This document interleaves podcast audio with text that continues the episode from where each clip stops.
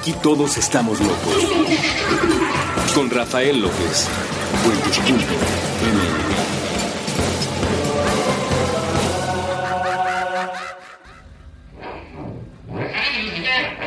Bienvenidos a Supracortical, yo soy el doctor Rafa López, soy médico cirujano por la Universidad La Salle, soy psiquiatra por la UNAM y consultor y comunicador en semiología de la vida cotidiana. El día de hoy vamos a platicar de un tema que me estuvieron pidiendo mucho, eh, les agradezco a todas las personas que se acercan a mí por los diferentes medios que siempre comento después de regresar del primer corte. Y uno de ellos, uno de estos temas recurrentes ha sido Rafa, ¿qué onda con el respeto hacia nuestros hijos? ¿Qué onda con el amor hacia nuestros hijos? ¿Qué onda con la educación? ¿Qué, qué pasa con nosotras las mamás y, y cómo le hacemos para sobrevivir al berrinche que nos están haciendo los chamacos después de dos meses y medio de no dormir? ¿Qué hacemos? ¿Cómo le hacemos para educar? Con respeto y amor? Y esa es una gran pregunta. De hecho, es una pregunta fundamental que todos nos debemos de hacer, pero que especialmente, por supuesto, una mamá y un papá deben de hacerse todos los días. ¿Cómo educar con respeto y amor? ¿Cómo educar con respeto y amor? Y sobrevivir en el intento. Vamos a tocar estos tres temas. ¿Cómo sobrevivir? ¿Cómo educar con respeto? Y vamos a cerrar con cómo educar con amor el día de hoy en este programa de Supracortical. Vamos a platicar de eso y quiero platicar de sobrevivir a la maternidad, especialmente a la maternidad por un tema cultural, ¿no? Por un tema de que hasta la fecha en México parece que cuando, cuando hay que hacer al niño somos dos o somos varios, pero cuando hay que atenderlo, educarlo, amamantarlo, ponerle límites, normalmente la mamá lo hizo solita, ¿no? Entonces es una cosa curiosísima todavía hasta la fecha, es una cultura bastante errónea, pero en la que estamos inmersos. Evidentemente esto tiene muchos factores, algunos de ellos biológicos, por más que un papá tenga un alto nivel de conciencia y llame a su esposa y llame a su hijo y, y, por más que quiera, pues él no lo puede amamantar, él no lo puede parir, él no puede sentir este, las contracciones, los cólicos, él no puede hacer muchas cosas, pero sí puede hacer muchas otras. No obstante, esas cosas que no podemos hacer nosotros los varones por los bebés, pues hace que haya una cierta carga predominante sobre la mamá. Y esto es algo que hay que saber, hay que saber desde mucho antes, por favor, si no has tenido hijos, antes de que se te ocurra la soberana idea de tenerlos, investiga todo lo que implica tener hijos. Y cuando te digo investiga, te digo, platica con las mamás que están embarazadas, platica con las mamás que dieron a luz hace unos meses, platica con las mamás que ya tienen hijos de 15 años y trata de profundizar en la conversación más allá del clásico, no hombre, es que los niños son el sentido de la vida, es la única cita ciegas en las que sabes que te vas a enamorar, todo eso está padrísimo y es verdad, pero hay otra parte muy, muy, muy, muy, muy oscura de ser mamá, hay dificultades biológicas tremendas y por eso me han preguntado mucho cómo hacerle para sobrevivir a la maternidad. Y bueno, esta parte es fundamental entender que de principio un embarazo, ya no digas tú posterior a esto, no, un embarazo es una demanda física tremenda un bodoque con todo y su cápsula espacial, ¿no? Este, esta, esta burbuja de líquido amniótico en el que está inmersa, pues va a cobrar espacio dentro de un abdomen que hasta ese momento medía, ya sabes, 60 centímetros en su circunferencia y que ahora de repente va a empezar a duplicar o triplicar esa circunferencia dependiendo de las circunstancias. Ser mamá es físicamente un elemento muy demandante, muy demandante. El bebé empieza a crecer y por ahí el hombro empieza a empujar el corazón y, la patita del lado izquierdo, ya sabes, empieza a patear la vejiga cada que se le ocurre y se mueven y, se alimentan de la sangre misma de la mamá.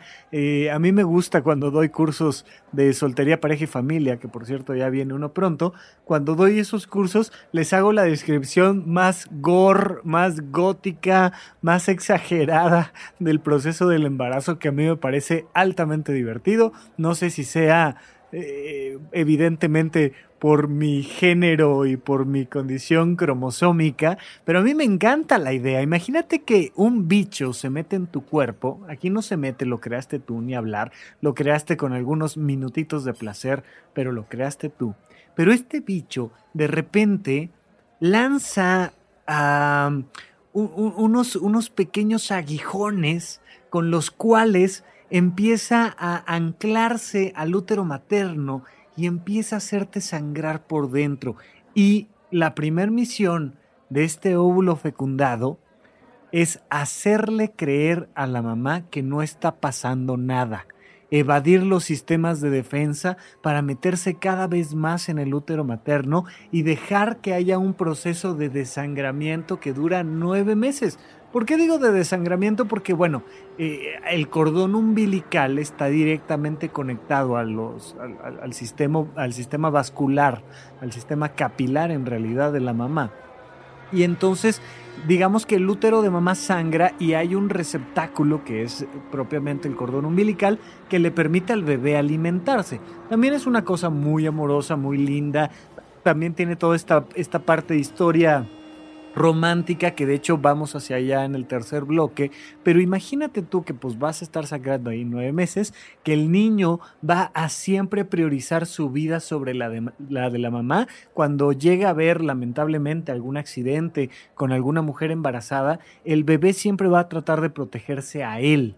El bebé siempre va a tratar de recuperar la mayor cantidad de alimento, de sangre, y lo que le pase a la mamá, pues será muy su tema. Y esto es evidente, o sea, la biología nos hace buscar siempre sobrevivir nosotros independientemente del entorno. Y el bebé que no tiene ya este desarrollo que los adultos tenemos de la corteza prefrontal que nos hace pensar antes en el bienestar de otros que en el propio y sobre todo en el de la comunidad sobre el propio, pues el bebé simplemente como, como un ser biológico mucho más simple, pues trata de sobrevivir. Pero a lo largo de estos nueve meses de embarazo hay una serie de cambios hormonales tremendos tremendos que hacen muy vulnerable emocionalmente a la mamá en cuestión. Cuando digo vulnerable, me refiero a que es en una situación frágil, donde quizá no le pase nada, Quizá de hecho sea el periodo más feliz de su vida y se sienta súper bien y no tuvo ni náuseas ni vómito ni nada por el estilo, pero hay una situación de crisis, hay una situación cambiante rápidamente en su cuerpo que te hace estar en un punto vulnerable, hace que tú estés, como dice eh, el Joker en la película de Batman, a un empujoncito de la locura. Y esto pues simplemente se da por los cambios hormonales. Si esos mismos cambios hormonales los estuviera viviendo un hombre, que en raras circunstancias se da, y a lo mejor algún día explicamos el por qué, pero si un hombre estuviera ante esos cambios físicos y hormonales, estaría exactamente en el mismo riesgo. De hecho, esto es muy interesante, dependiendo de qué texto leas y dependiendo de qué país, en qué época y en qué circunstancia, vas a encontrar números distintos, pero se supone que hasta en un 20% de las mamás que acaban de dar a luz a sus hijos, alrededor de los primeros dos meses vamos a ver un cuadro de depresión posparto. Las mamás se deprimen, Imagínate el 20%, te estoy hablando que una de cada cinco mamás, por simples cambios físicos, hormonales, bioquímicos, electromagnéticos, se deprimen. Se sienten las peores mamás del mundo, sienten un rechazo tremendo hacia su hijo, no lo quieren ver, no quieren estar con él y no es una condición psicológica, no es algo donde el ir a terapia pueda resolver el proceso. Es simple y sencillamente un reajuste hormonal, un reajuste físico, un volver a ser tú y es bastante, bastante complicado. Entonces, en este aspecto de sobrevivir, lo primero que te quiero decir es, desde el embarazo es difícil sobrevivir. Hay que saber que te vas a someter a ese riesgo. Luego vienen los primeros meses después del nacimiento del bebé donde no duermes. No duermes pues porque el bebé está llorando por todo, porque si no tienes la incomodidad de que traes este incrementado el tamaño de las glándulas mamarias, entonces te duelen o, el bebé te lastimó o no sé qué o, o yo qué sé, mil cosas, te dan antojos, se te quitan, te dan cambios de temperatura, no duermes. Y eso es muy peligroso. No dormir para una mamá, no dormir para un ser humano es muy peligroso. Si además traes depresión postparto, si además un montón de cosas, te sometes a, condiciones muy difíciles. Entonces, sobre todo al inicio del embarazo y los primeros años de vida del bebé, de hecho los primeros dos años de vida del bebé, sobrevivir es un triunfo, pero lo que nos ha enseñado eh, pues la humanidad a lo largo de tanto tiempo es que sí se puede sobrevivir. Y si sí se puede sobrevivir, lo único que te digo es, punto número uno, ten paciencia. Debes de tener paciencia porque es una época difícil de muchas emociones encontradas, donde te sientes extremadamente feliz y extremadamente triste, casi casi al mismo tiempo. Entonces, por favor, sé paciente. Punto número dos, para toda mamá que tenga hijos de cualquier edad, pero especialmente para una mamá que acaba de tener a su bebé, es fundamental que recordemos estos cuatro principios del autocuidado que les he mencionado muchísimas veces.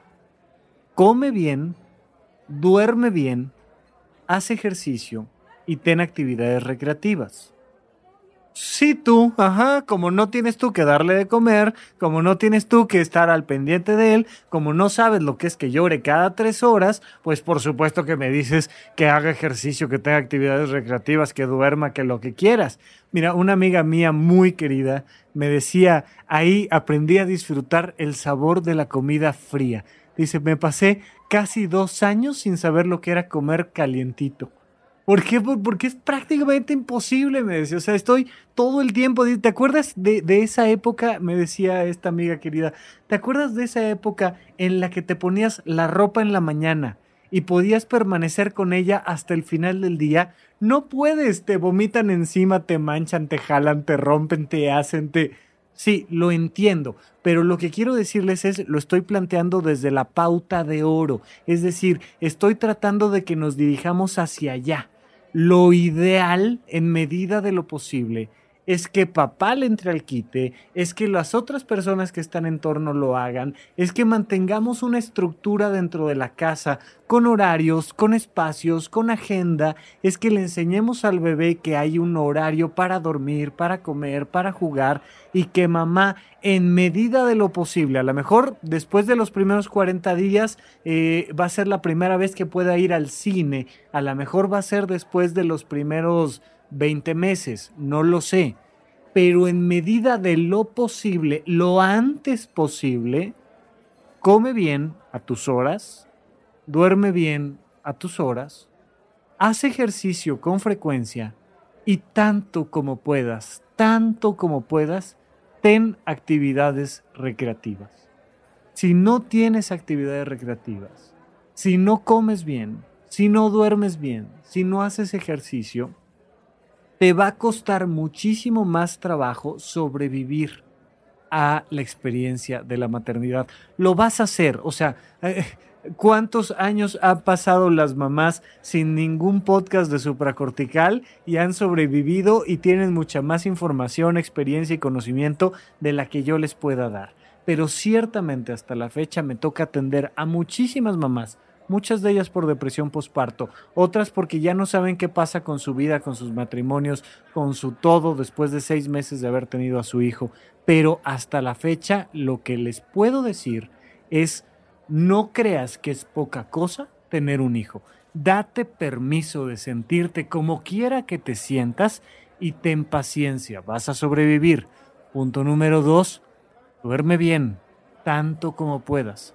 Haz ejercicio, ten actividades recreativas y por favor come bien. Es fundamental para sobrevivir, para sobrevivir a la maternidad. Cada vez que atiendo a una mamá me queda más claro por qué, por qué tienen esa cara en los centros comerciales donde el niño ya sabes desde el séptimo piso se está asomando por el barandal y las mamás lo ven con cara de ya aviéntate brother, o sea, el que te pase lo que te tenga que pasar porque es verdaderamente un trabajo titánico las felicito, tengan paciencia y hagan estos cuatro procesos del autocuidado y por favor, por favor, por favor, confíen, todo va a salir bien. Eso es lo primero que quiero platicarles para sobrevivir a la, a la maternidad y luego de un corte vamos a regresar a platicar sobre el respeto y después el amor. Regresamos con ustedes en unos minutitos.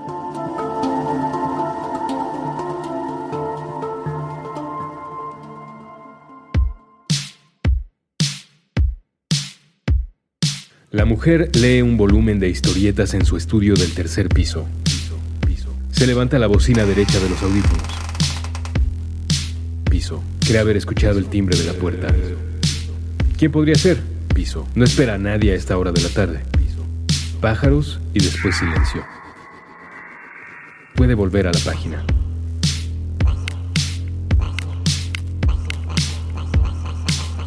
En las viñetas que la mujer tiene frente a los espejuelos, un hombre dedica la jornada a espiar a sus competidores. El negocio de la pintura vinílica no es lo mismo desde el año fiscal previo. Se necesitan medidas radicales. La intención de no ser descubierto o reconocido hace al hombre caminar al interior del cine. Piensa que desde allí podrá enviar mensajes a sus socios con mayor comodidad. La atención del sujeto está en la pantalla que tiene en la mano no en la que llena de luz la habitación. En la película, una mujer tiene un álbum para niños sobre el regazo. En ese cuarto hay varias literas y ella está al centro, en una silla de madera. El vestido azul marino tiene estampadas unas flores rojas grandes. Los chicos escuchan la historia que sale primero de la página para salir después de sus labios. Había una vez un hombre que vivía enojado con el mundo.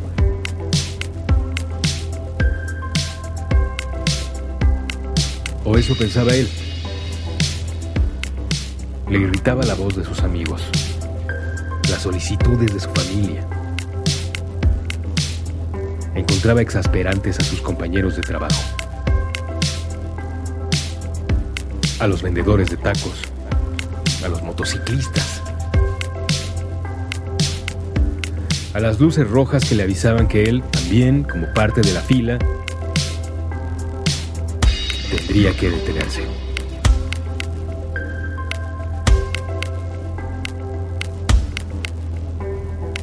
Un día, antes de llegar a su cubículo, encontró una libreta. Buscó entre sus colegas al propietario.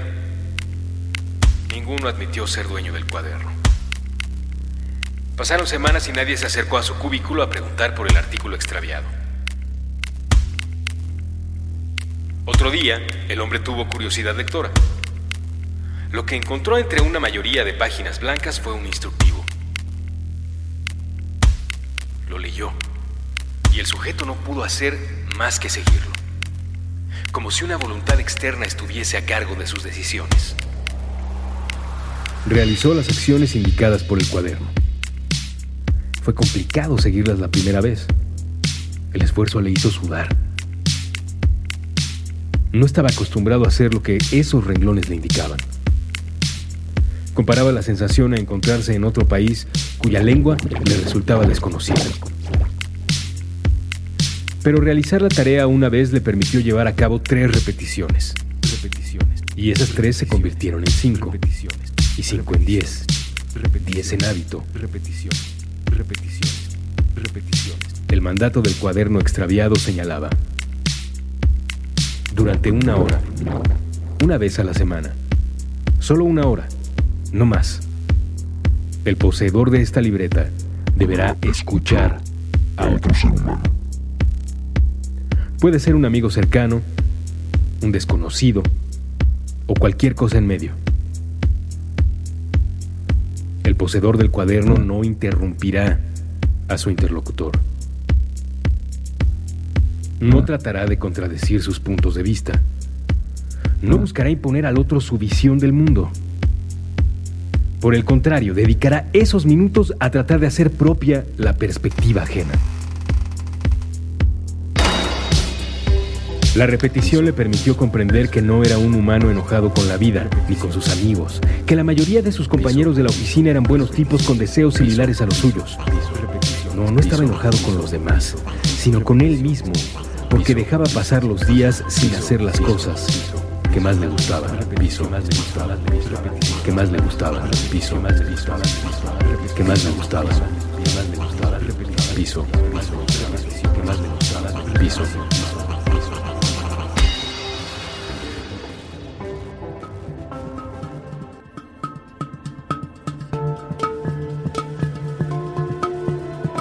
Estamos de regreso con ustedes aquí en Supracortical. Yo sigo siendo Rafa López y como siempre me tomo unos minutitos, uno para agradecerles que se estén comunicando conmigo a través de contacto arroba rafalopez.net o suscribiéndose a mi newsletter en la página de rafalopez.net. Hasta abajo viene un botón de suscripción en cualquiera de los segmentos, pero especialmente esto del YouTube en vivo, chicos. ¡Wow! ¡Qué padre! Estoy súper contento con la experiencia. Eh, llevamos dos ejercicios hasta el momento de la UPSI, la unidad de psicoterapia intensiva, y en la UPSI les doy una fecha en la cual les aviso que me voy a conectar en vivo en YouTube eh, para las personas que están escuchando este podcast ahora que lo estamos publicando, pues la próxima sesión tiene que ser, en vez de en viernes, voy a tratar de que casi siempre sea en viernes, en esta ocasión va a ser el sábado 4 de agosto de 2018 a las 9 de la mañana. Me voy a conectar en YouTube en vivo. Busquen mi canal, doctor Rafa López, psiquiatra. Eh, si le ponen unidad de psicoterapia intensiva, seguramente apareceré. En arroba Rafa Rufus en Twitter estoy poniendo con frecuencia la liga al canal para que se suscriban y para que en ese momento se conecten en vivo y me hagan las preguntas que quieran. Hasta ahorita me las han dejado muy abiertas y filosóficas, así como de, este, Rafa, ¿y cómo eh, trascender las quejas cuando tienes baja autoestima? O alguna cosita así, y con todo gusto me fascinan las preguntas, se las contesto, por supuesto que sí, encantado, pero además es un espacio en el que pienso que podemos platicar de algunas otras cosas, de alguna película, de algún libro, me pueden comentar sobre alguna frase de algún autor, me pueden comentar lo que ustedes quieran. Es un espacio para ustedes, para que platiquen de lo que quieran. A lo mejor me quieres poner un ejemplo en particular de tu vida,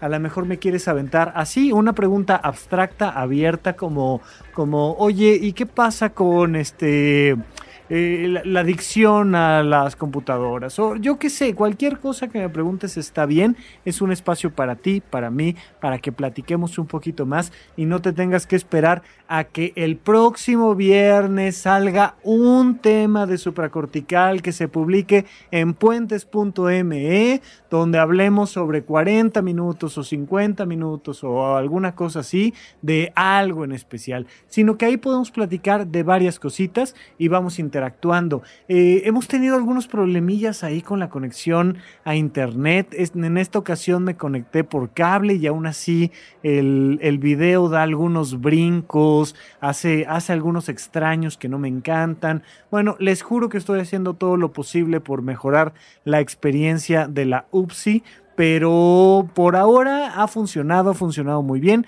y yo estoy muy contento con eso. Por favor, no dejen de conectarse el sábado 4 de agosto de 2018 a las 9 de la mañana a la unidad de psicoterapia intensiva. Mientras tanto, les aviso que en septiembre viene un curso 1 de semiología de la vida cotidiana que voy a dar yo.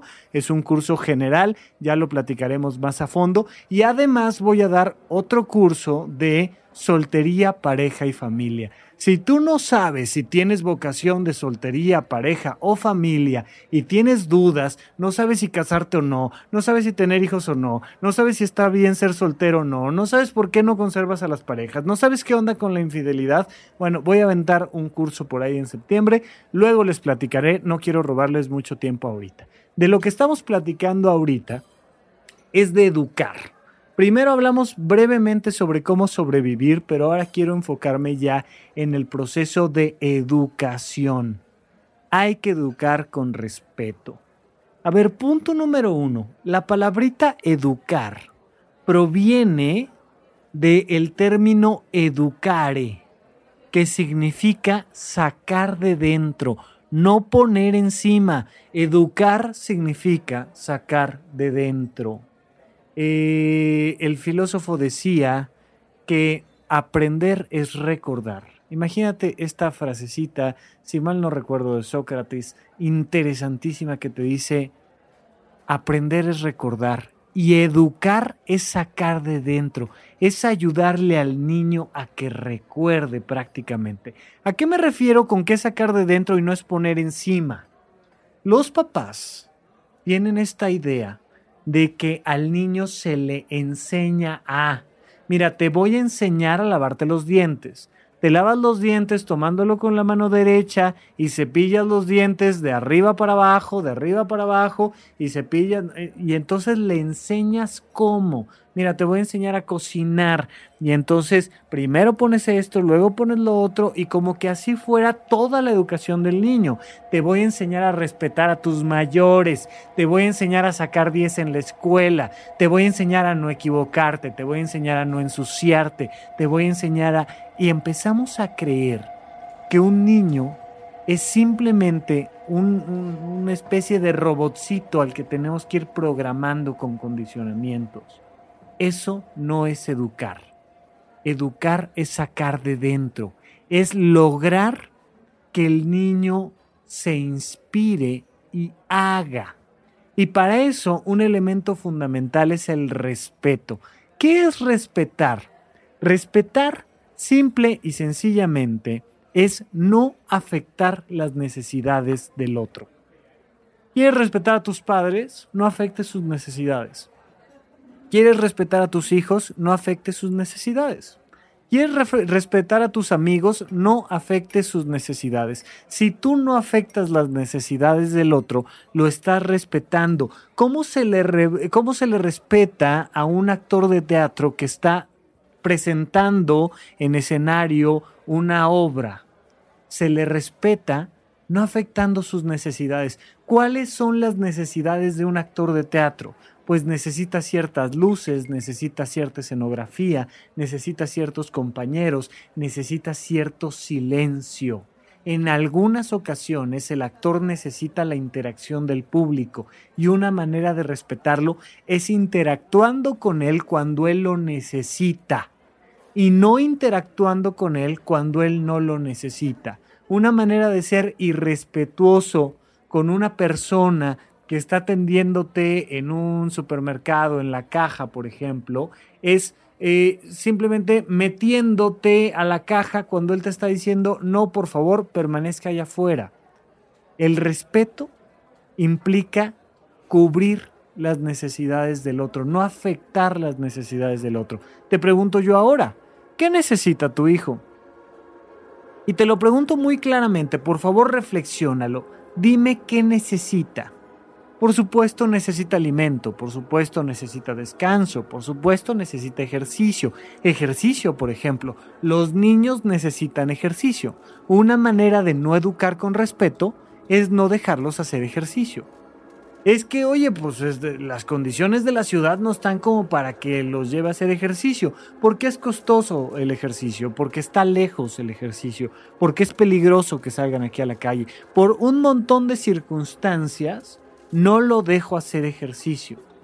Ok, entiendo el justificante, me queda claro, pero no dejar que un niño haga ejercicio es no respetarlo porque estás afectando sus necesidades, como sería una suprema falta de respeto, por supuesto que ya estaríamos hablando de no solo falta de respeto, sino injusticia, pero sería una suprema falta de respeto no alimentarlo.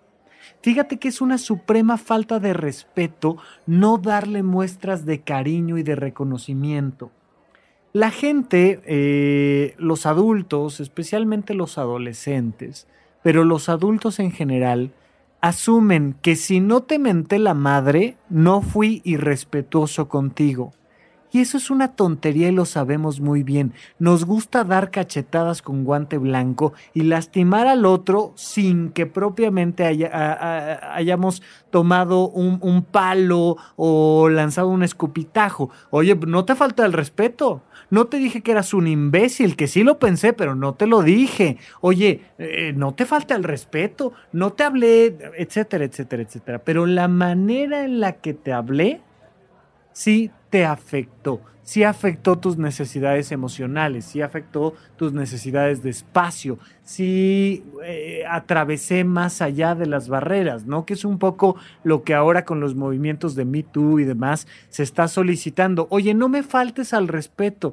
Pues, te, dije que estabas, que te veías muy linda hoy. Imagínate que llegas a tu trabajo y tu jefe te dice que te ves muy linda hoy. ¿Te está faltando al respeto o no? ¿De qué depende? De tus necesidades. Tú necesitas un cierto espacio, un, cierto lenguaje corporal, un cierto lenguaje verbal para sentirte con seguridad. Esa es tu necesidad. Si tú le dices a tu jefe, por favor, detente, no hagas esto porque afectas mis necesidades de seguridad y él lo sobrepasa, pues entonces no te está respetando. Hay ahí una serie de códigos donde nosotros tenemos que darnos cuenta cuando llegamos a un evento social si estamos afectando a alguien más o no. Llegas a un cumpleaños este donde se pidió que fuera uno de etiqueta y llegas ahí con fachas. Y la persona del cumpleaños, por supuesto, es a la primera a la que le tenemos que cubrir esas necesidades afectivas, sociales, porque nos está invitando a su evento. Oye, yo no te quiero faltar al respeto no yendo de etiqueta, entonces mejor no voy. Es una manera de respetar tu evento, porque sé que llegando te voy a afectar. Oye, no, resulta que a la del cumpleaños no la afectas en lo más mínimo llegando de jeans y con chanclas, pero al anfitrión, que es su marido, sí lo afectas pues también le estás faltando ahí al respeto al marido porque no estás cubriendo sus necesidades sociales. Puedes, o sea, no es tu obligación eh, andarle cubriendo las necesidades a los demás, solo no las afectes. Puedes no afectarlos a través de la distancia, puedes no afectarlos a través de los límites. Uno de los dos debe de tener el derecho de poner distancia para que el respeto exista. O sea, estamos en un área pública. Tu necesidad aquí en la calle es que todas las personas que atraviesen por esta calle vengan de smoking y sombrero. Brother, pues será muy tu necesidad, pero aquí es la vía pública. Vete a vivir tu necesidad a tu casa. Métete a tu casa y que todas las personas que entren a tu casa cumplan con esa rigurosa etiqueta y entonces tú tienes el derecho y la posibilidad de irte a tu casa y entonces nosotros los que estamos aquí en la calle no estamos faltando al respeto porque los códigos implican que la necesidad primaria de este espacio es usarlo como vía pública. Punto y se acabó. Pero del otro lado resulta que me invitas a tu casa y tú me dijiste que había una rigurosa etiqueta de smoking y sombrero pues si yo quiero mantener ese respeto, yo puedo decidir no asistir o si asisto para no faltarte el respeto, entonces me pongo el sombrero y el smoking. No sé si queda claro, pero me es muy importante que se entienda que hay un código y un contexto y que yo necesito preguntarme cómo respetar a mis hijos. Si tú no les das cariño, no les estás respetando porque ellos lo necesitan. Si tú no les das reconocimiento, no los estás respetando porque ellos necesitan ese reconocimiento. Ellos son menores de edad, están a tu cargo y es importantísimo que los respetes. ¿Cómo educar con respeto? Crea una lista de las necesidades de tu bebé, de tu hijo, y cúbrelas o asegúrate en medida de lo posible que los demás cubran esas necesidades pero verdaderamente piénsalas. Tienen necesidades físicas, biológicas, tienen necesidades emocionales, tienen necesidades culturales, tienen necesidades propias, personalísimas de su esencia. A lo mejor uno de estos niños le fascina jugar con la plastilina y una cosa que él necesita para ser feliz es jugar con la plastilina. Pero yo simple y sencillamente digo, no, pues si esa no es una necesidad biológica, ¿por qué lo voy a dejar jugar con la plastilina? Porque también necesitamos cosas esenciales, cosas muy, muy, muy nuestras que no requiere nadie más quieres educar con respeto a tus hijos, averigua cuáles son sus necesidades y ayúdale en medida de, de, lo posible a cubrir esas necesidades. Los niños necesitan comer, dormir, hacer ejercicio y tener actividades recreativas. Los niños necesitan ser educados desde una perspectiva inspiracional, necesitan encontrar cuáles son sus grandes anhelos, qué es lo que les interesa, lo que les da miedo, lo que les gusta y les atrae, lo que les intriga, lo que yo qué sé, los niños necesitan también aprender estos códigos de comportamiento moral y saber cómo comportarse y cómo conducirse en sociedad porque es fundamental para su autocuidado. Un niño que no conoce las reglas morales se está poniendo en riesgo todo el tiempo. Es importantísimo que sepamos cubrir las necesidades de los niños y entonces sabrás que estás cuidándolo con respeto. El respeto no es no hablarle con groserías, Tú puedes incluso hablarle a un niño con groserías dependiendo de las condiciones y las circunstancias. Puede ser más o menos dañino y puede ser incluso educativo, pero tienes que estarlo haciendo al pensar en sus necesidades y no nada más en las tuyas. De ahí el respeto es importantísimo, el respeto siempre es con el otro, el respeto siempre es un tema de un vínculo con alguien más, pero vamos a un corte y regresamos entonces a hablar de el amor.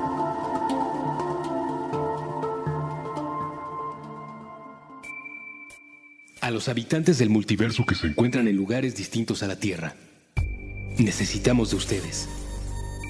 El accidente de la evolución nos ha afectado. Ahora mismo el Homo sapiens piensa que este planeta y cuanto le rodea es de su propiedad. Piedad, piedad, piedad. Somos incapaces de olvidarnos de la crueldad. Despreciamos a nuestros semejantes. Conservamos en muchas formas la esclavitud, la esclavitud, la esclavitud. Sí, nuestro cerebro ha sido capaz del arte y la ciencia. También hemos inventado la desigualdad Estamos obsesionados con el tema de las clases sociales. Tendemos a hablar de los otros mediante etiquetas.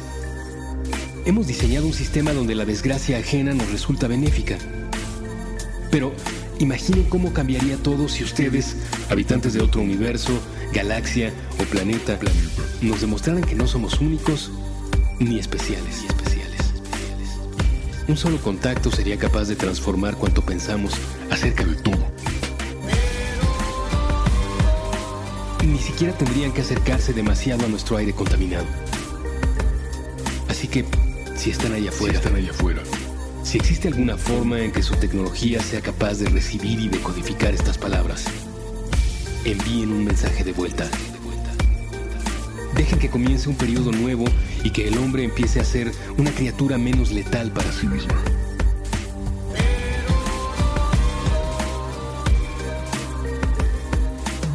Importante, importante y es urgente.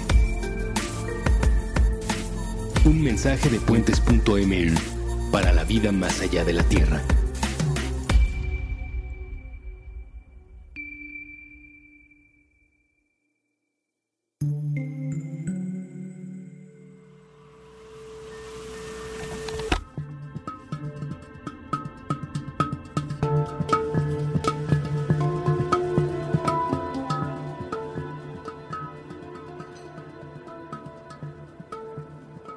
Estamos de regreso con ustedes aquí en Supracortical. Yo sigo siendo Rafa López y entonces ya platicamos que la mamá tiene que sobrevivir, ya platicamos que tiene que educar con respeto. Ella y todos los que estén en torno a un menor tienen que educar con respeto a ese niño, a esa niña. Y ahora vamos a un último punto fundamental. Tienes que educar a tus hijos con amor. ¿Qué carajos es el amor?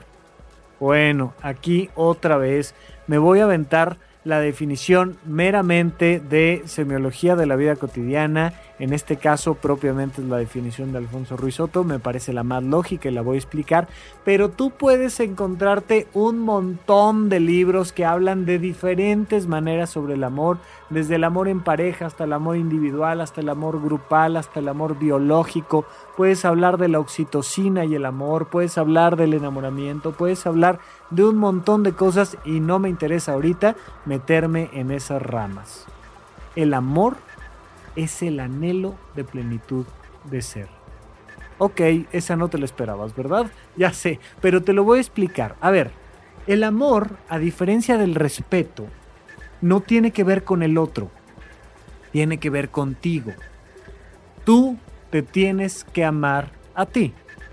Si tú no te amas a ti, nadie te va a amar.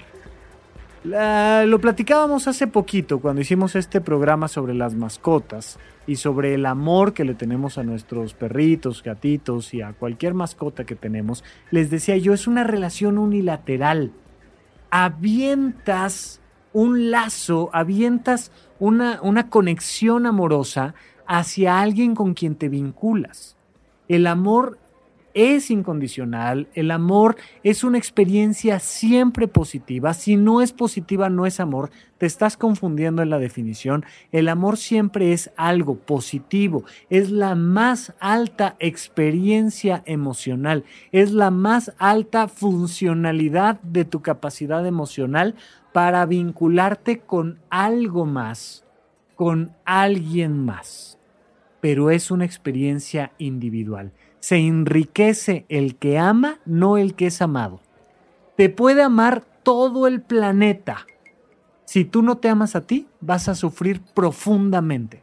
No importa si te ama tu pareja, no importa si te aman tus hijos, no importa si te ama tu golden retriever y tu gato. Si tú no te amas a ti, vas a sufrir.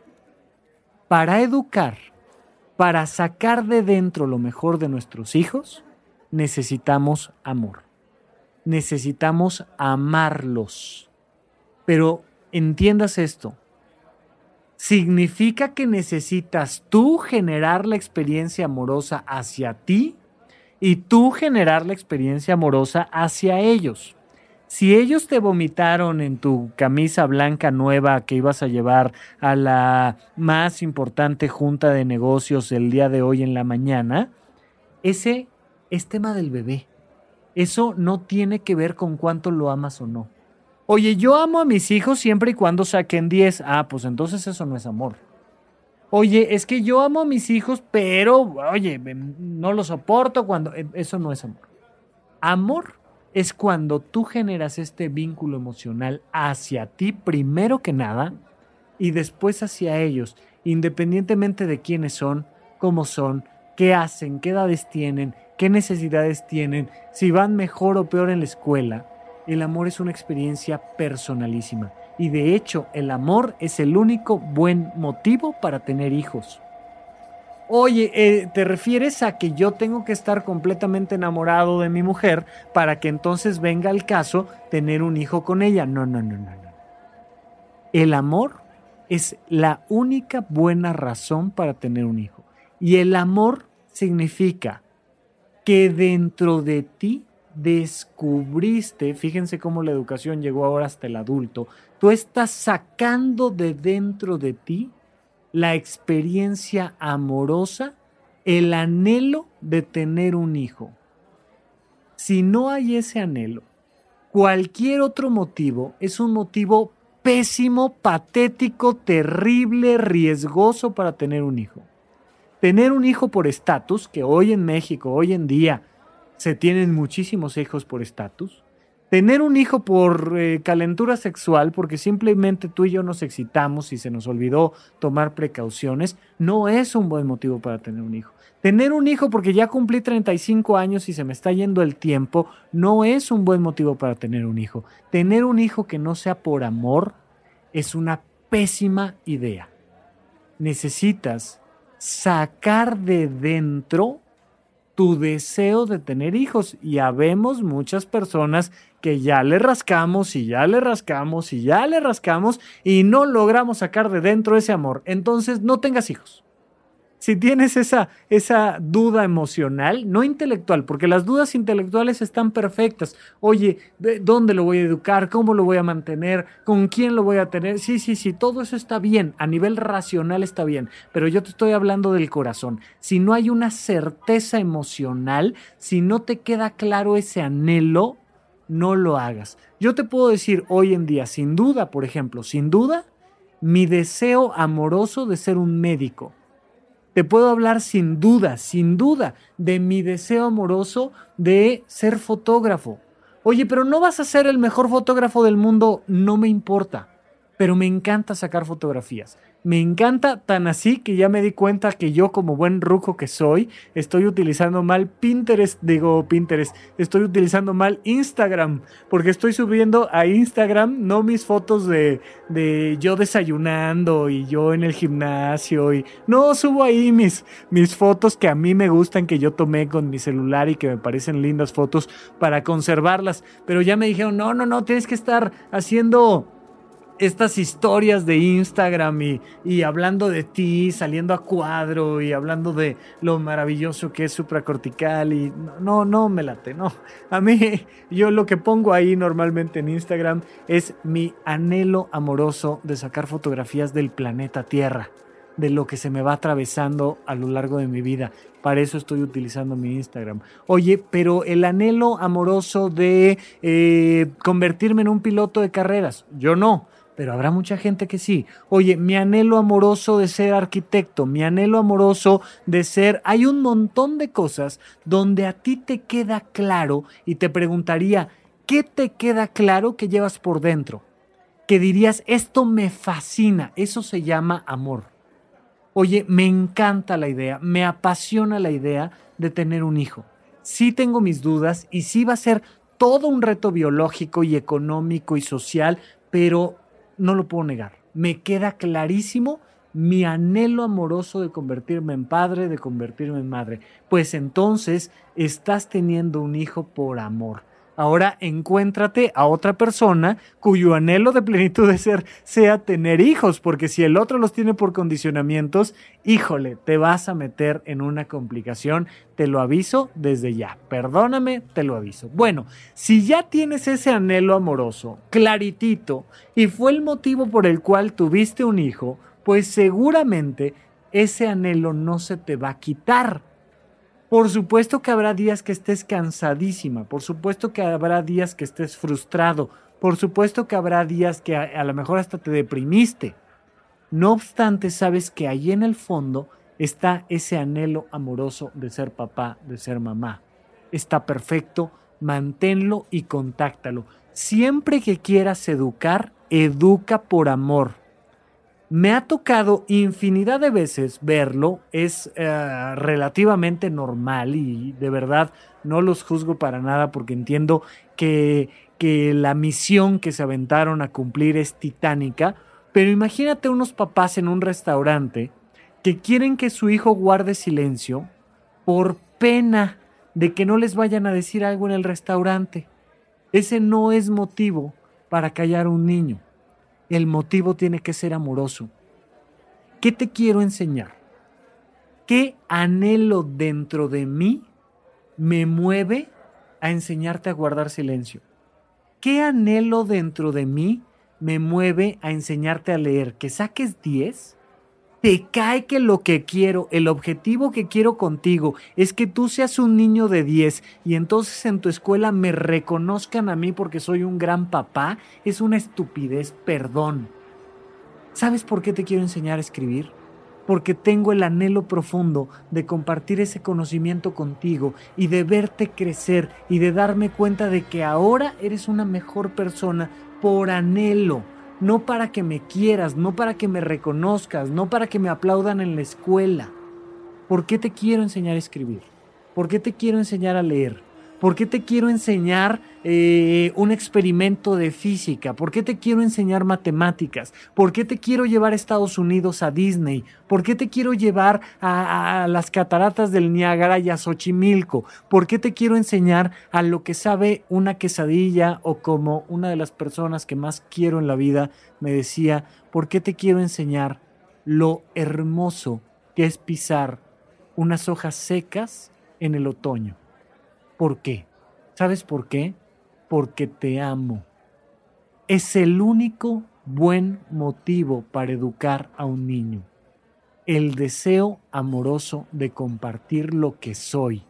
Si no hay un deseo amoroso de compartirte lo mejor de mí, todo esfuerzo por educar será simplemente un humo aventado al aire.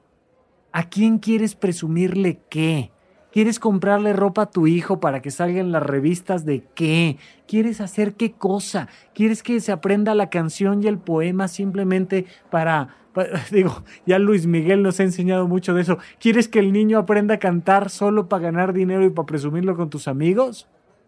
Eso no es la paternidad. La paternidad es el deseo incontrolable de darte lo mejor de mí por amor por amor a mí y por amor a ti. Es el único motivo. Y entonces este ejercicio amoroso que te permite educar. ¿Sabes qué le tienes que enseñar a tus hijos? Anótale.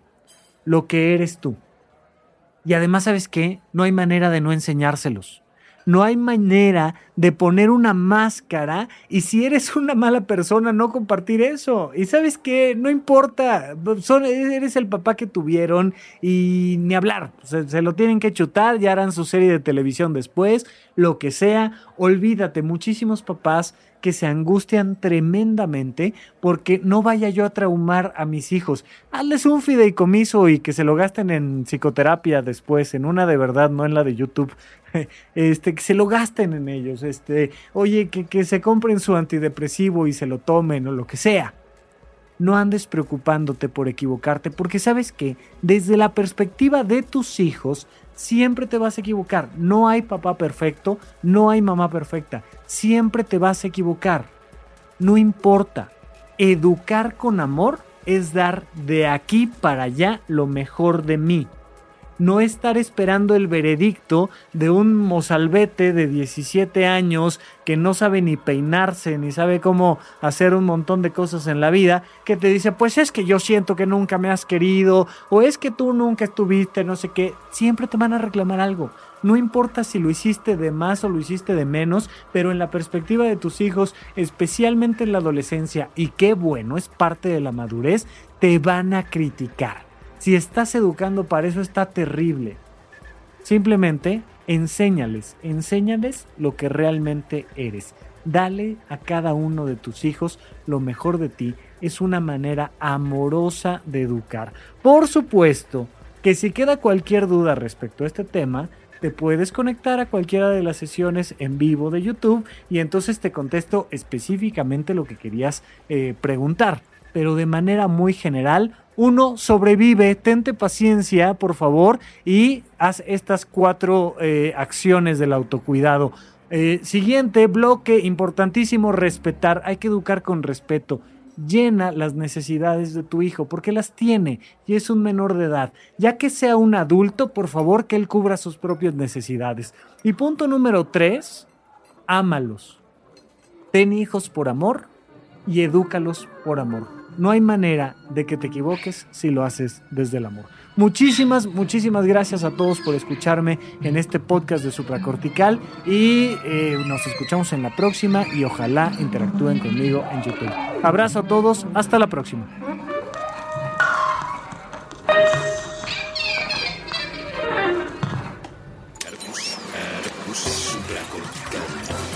Aquí todos estamos locos. Con Rafael López.